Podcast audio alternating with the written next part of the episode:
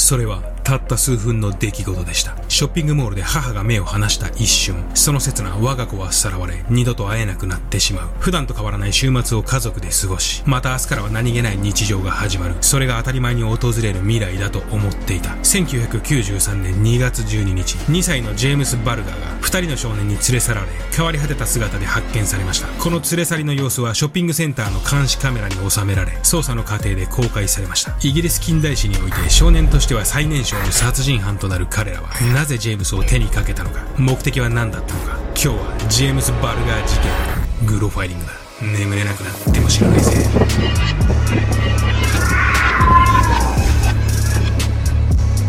グロファイリングはご覧のメンバーシップ会員のほか多くのグロファイラーたちによって支えられています。て今日は。1993年にイギリスで発生したジェームス・バルガー事件です。もうすぐ3歳になるジェームスはその日母が目を離した隙にショッピングモールから連れ去られました。突然いなくなった我が子に気づいた母はすぐに警察に連絡し捜索が始まりますがショッピングモールの監視カメラに映っていたのはなんとまだ幼い2人の少年たちでした。少年たちに手を引かれ連れ去られるジェームス本当にこの少年たちが犯人なのか？子供が子供を殺めるということがどういうことなのか？イギリス国内に大きな動揺を招いたジェームス・バルガー事件。犯人の少年たちの週間後には、二人のケーキを伸ばすために、28万人近い署名入りの嘆願書が集められたほどです。裁判を担当したモーランド判事はこの事件につき、比類なき邪悪さと野蛮さを持つ犯罪であると言い放ちました。一体二人の少年たちは何を考え、そこでは一体何があったのでしょうか。まずは事件当日の様子から見てみましょう。1993年2月12日、この日2歳のジェームスの母であるデニスは、近所のショッピングセンターに来ていました。最初の子供を妊娠中に亡くした彼女にとって、一人息子であるジェームスは待望の我が子であり、大きな瞳と天使のような笑顔のジェームスは、どこに行っても人気者でした。14時30分、よほど機嫌が悪いのか、来月で3歳になる元気いっぱいの我が子は、デニスの腕の中でもぐずぐずと騒ぎ、どの店に行っても暴れ回り、最終的にはベビーカーに乗るのも嫌がりました。そんな息子の様子に彼女は今日は早めに切り上げようと考えていました。最後に肉屋により夕食の買い物だけして帰ろう。幸いにも店内はさほど混んではいない。これならすぐに会計は終わりそうだ。この時デニスは暴れるジェームスを肉屋の店先に一人で待たせ、自分だけ店内に入り、注文をし始めます。そう、この行動こそ後にデニスを生涯苦しめることとなる最悪のものだったのです。一瞬の隙、少しの時間だから大丈夫だろう。そんな考えで親は子供を一人にしてしまいます。しかしその一瞬は、加害者側にとってはまさに天から垂らされた雲の糸であり、潜在一遇のチャンスなのです。日本の事件では、2011年に起きた熊本3歳女児殺害事件の被害児童の父は、一人でトイレに行くと言って聞かない娘を見送ったのを最後に、幸な結末を迎えています。2019年に起きた山梨キャンプ場女児失踪事件では、母が見送ったのを最後に、女児は一瞬のうちに行方がわからなくなっています。親は一瞬でも幼い我が子から目を離してはいけないのです。肉屋での買い物を終えたデニスはいるはずの場所にいない我が子を必死に探しますが、すでにジェームスは二人の少年に連れ去られた後でした。デニスが肉屋に入ってからわずか数分の間に発生した今世紀で最も不幸な3人の子供の出会いは一体どうどうやって発生したのでしょうか？2人の少年たちの当日の動きを見てみましょうその日学校をサボってぶらついていた10歳のジョン・ベナブレスとロバート・トンプソンは盗みを働くためにショッピングモールまで足を伸ばしていました。お気に入りの隠れ家にランドセルを放り投げ、平日の昼間からうろつく二人の姿は多くの客が利用するショッピングモールでもひときわ目立ち、店員たちは彼らのことをよく覚えていました。忙しそうな店員を見つけると彼らはカウンターの影に隠れ、手当たり次第何でも盗みました。電池、ペンキ、ボールペン、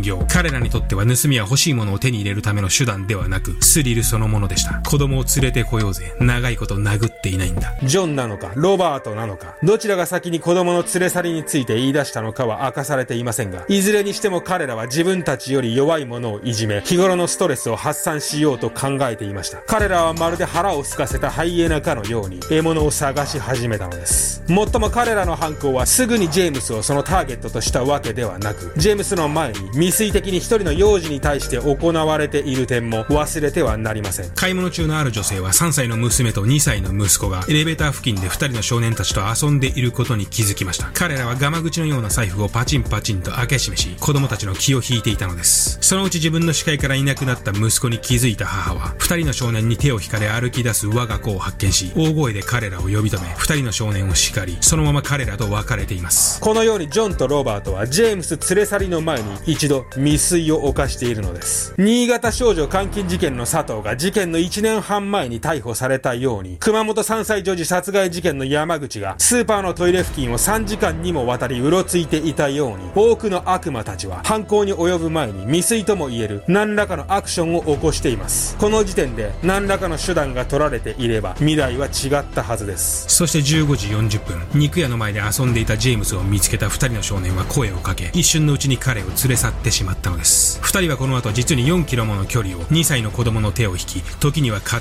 ぎ移動しています。リバプール市内を歩き回り、死の行進を続ける3人の姿は、道中多くの人間に目撃されています。ショッピングモールを出た3人は、すぐに運河沿いの水路で、ジェームスに暴行を加えていますので、ジェームスの頭にはあざができ、それは赤く腫れ上がっていました。あなたならどうでしょう？あなたなら一見したら兄弟とその友達にしか見えない。この3人の違和感に気づき声をかけることができるでしょうか。彼らは郵便局の前を通り交通量の多い交差点を渡り駐車場をぶらつきそして運命の線路にたどり着くまで何人かに声をかけられています。ジェームスの顔のあざに気づいた老女はジョンとロバートに近づき彼らに話しかけています。犬の散歩をしていた女性はジェームスの怪我を見て彼に直接話しかけました。それでも少年2人はその度に知らない子だがこれから警察に連れて行く途中だ。弟を家に連れて帰る途中だ。などと言いその場を切り抜けています。果たしてこの嘘を見抜き彼らからジェームスを引き離すことができる者が一体どれだけいるのでしょうか。ほとんどの者がジェームスの命をつなぐために最後に与えられたわずかなチャンスをつかむことはできないと思います。だからこそ我々は自分が感じた違和感を放置せず他人と共有することが必要なのです。違和感を自分の中だけで解決せず、必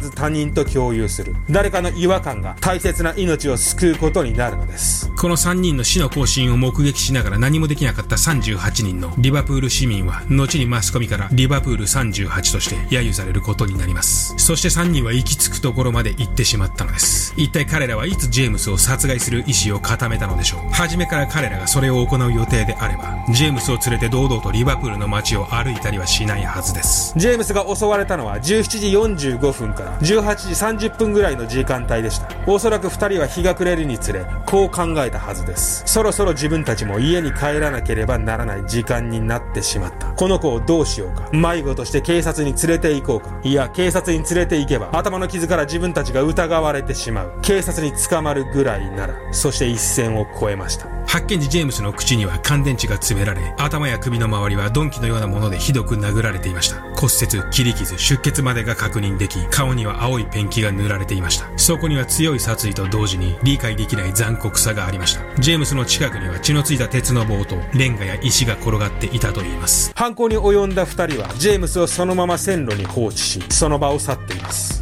その後二人はお気に入りのレンタルビデオ店にいるところを息子の帰りを心配し、探しに来たジョンの母親に発見され、家に連れ戻されます。他方、ジェームスの行方不明は夕方のニュースですぐに報道され、その日の深夜には警察はショッピングセンターの監視カメラを確認します。そこには二人の少年と一緒にいるジェームスの姿がありました。まるで亡霊に手を引かれるように、この世ではないどこかに導かれるように、ショッピングセンターから連れ出されるジェームスの姿は関係者に困惑と衝撃を与えました。少年がなぜジェームスを連れ出したのか、この少年たちは何が目的なのか、翌日警察は監視カメラの映像をマスコミに公開し、テレビや新聞が一斉に事件を報道し始めます。そしてちょうどその頃、近所の線路に忍び込んで遊んでいた子供たちが、線路上で何かを発見したのです。数メートルほど離れた場所に転がる二つの物体。はじめは布にくるまれた猫だと思い近づいてみる。近づくにつれ、それが何なのか、はっきりしてくる。それは二つに切断された人形のように見えたと言います。そう。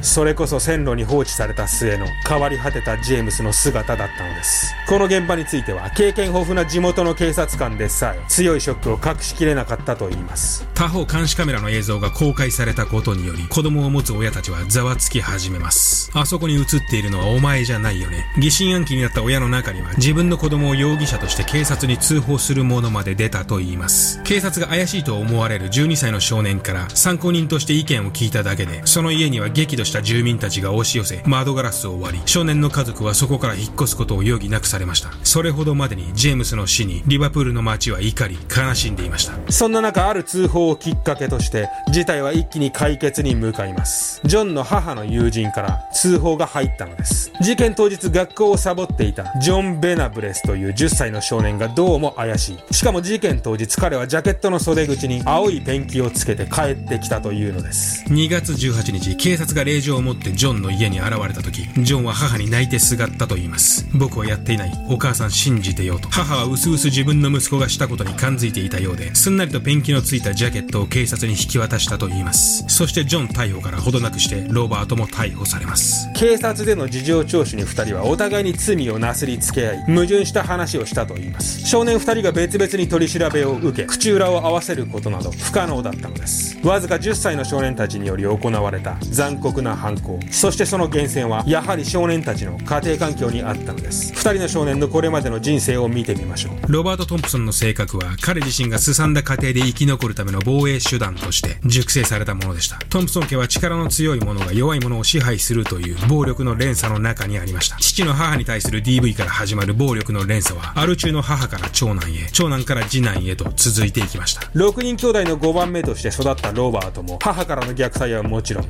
年長のの兄弟からも日常的に暴力を受けていました。ロバートが4歳の時には長男は両親からの虐待を理由として児童保護施設に預けられもう一人の兄弟は盗みや放火を行うようになりました。そんな環境で育ったロバートも例に漏れず自らが受けた扱いを末っ子に対して行うようになっていきました。力の強い者が力の弱い者をいじめる。そのことはロバートが自らの家庭から学んだ唯一のルールだったのかもしれません。ジョン・ベナブレスの家庭環境もまた複雑なものでした。ジョンの両親は夫婦関係がうまくいかなくなるたびに別れてはまたくっつくということを繰り返しその度に引っ越しを余儀なくされる子供たちは落ち着かない家庭環境で育ちました。神経質でヒステリックな母はジョンに言葉や物理的な暴力を加えることもあったと言います。ジョン以外の兄弟は発達に問題があるため特別支援学校に通っていました。そんな環境で育ったジョンは学年が進むにつれ次第に学校での走行も悪くなり始めます。規制を上げ暴れ出しハサミで自分の体を傷つける彼の破壊行為はついには自分だけでなくクラスメイトにまで及ぶようになりその頃には定規を使って友達の首を絞めることもあったと言います。さらにこれらのことに加えジョンの父親の趣味も彼の人格形成に大きな影響を与えていたものと考えられています。それは映画でした。ジョンの父は大量のビデオのコレクターでありその品揃えの良さは近所でも評判だったと言います。そしてその中のある作品こそジョンの心に強いインパクトを残しこの事件との類似性を感じざるを得ないものだったのです。チャイルドプレイ3連続殺人犯の魂が宿ったチャッキーという人形が悪さをするホラー映画で1993年にレンタルが開始されています。そしてこの映画の中のワンシーンの描写こそ今回の事件との奇妙な一致が確認できる部分なのです。線路の上で繰り広げられる戦い。最終的にバラバラになるチャッキー。そして青いペンキ。彼がこの映画を見てその内容を再現したという確証はありませんがジェームスの最後とチャッキーの最後は不気味なほど一致しているのです。共に複雑な家庭環境で育ってきたロバートとジョン。その後小学校で知り合った2人は行動を共にするようになり今回の事件を起こします。1993年11月1日殺人罪で起訴されたジョンとロバートの裁判は成人と同じ形で行われ彼らは無罪を主張しました。この時裁判官は裁判中2人の少年の姿がよく見えるように特別な高台を用意しました。もっとも後にこの被告人の異常な表示は欧州人権裁判所から厳しく追及されることになります。ジョンとロバートの両親は裁判中自宅周辺に集まった怒かれるボートたちから死の脅迫を受け逃げ出さざるを得なかったと言います。11月24日11歳になったジョンとロバートは有罪判決を受け収監されました。2人の刑期は当初は8年とされましたがその後10年に変更されさらに事件は欧州人権裁判所にまで持ち込まれ最終的には8年の刑期が確定しました。そして2001年仮釈放委員会や2人が再び社会の脅威になることはないと判断しジョンとロバートに新しい身分を与え、保護プログラムムのもと彼らを釈放しました。ジョンとロバートはあの日の事件以来、一言も言葉を交わしていないと言います。